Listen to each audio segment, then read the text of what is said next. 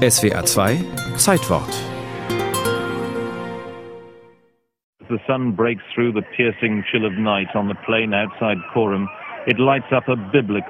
Folgenreicher war selten eine Fernsehreportage als die von Michael Coons im Oktober 1984 über die Hungerkatastrophe in Äthiopien. Unter den Zuschauern der BBC News Bob Geldof, Sänger der Boomtown Reds.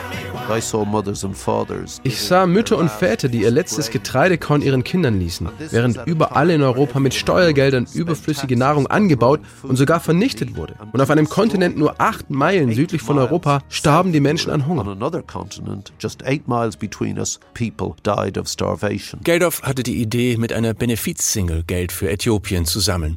Er gewann Mitch Ure von der Band Ultravox als Co-Songwriter, dann trieb er in zahllosen Telefonaten eine Starbesetzung auf. George Michael, Sting, U2, Duran Duran, Paul Weller und viele mehr. Fürs Schlagzeug Phil Collins.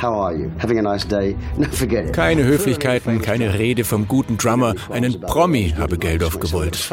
Dieser ewig unrasiert zauselige Typ war ein brillanter Verhandler. Sein Label Phonogramm sagte Promotion zu und Verzicht auf die Einnahmen, der Daily Mirror eine Titelseite. Als Kodak fürs Videomaterial Geld nahm, empörte sich Geldof öffentlich dermaßen, dass die blamierte Firma später das Live Aid Festival großzügig sponserte.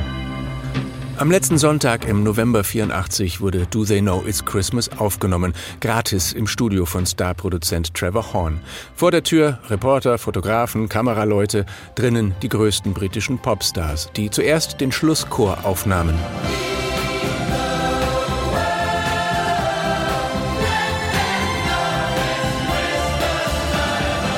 Und dann ihre Solozeilen. Den Anfang machte Paul Young.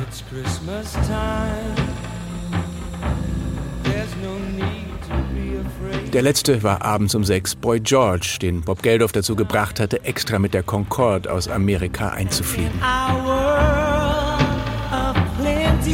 Kleinere Differenzen wurden beigelegt, als etwa Bono von U2 seine Zeile zu zynisch fand. Dankt Gott, dass es die anderen erwischt hat, nicht euch.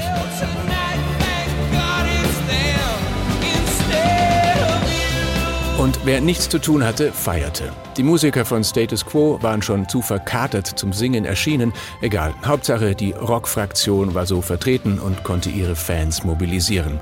Als jemand nach Essen fragte, raunste Geldof, er solle gefälligst zu einem Imbiss gehen, er sei schließlich Millionär.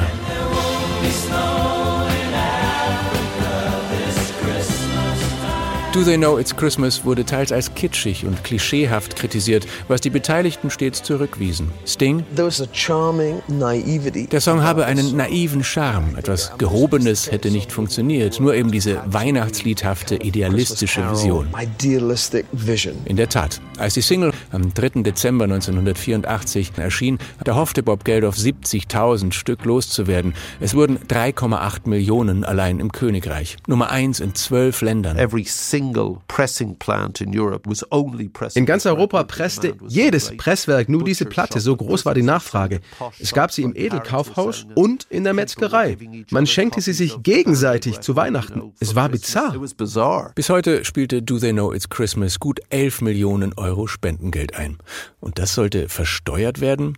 Der Staat bestand zunächst darauf. Im Fernsehen diskutierte Margaret Thatcher mit Geldof. I mean, government has to get taxation from somewhere. Don't forget, there are millions dying, and that's the terrible thing. Später gab die Regierung dem öffentlichen Druck nach und spendete einen Betrag in Höhe der erzielten Mehrwertsteuer an die Hungerhilfe.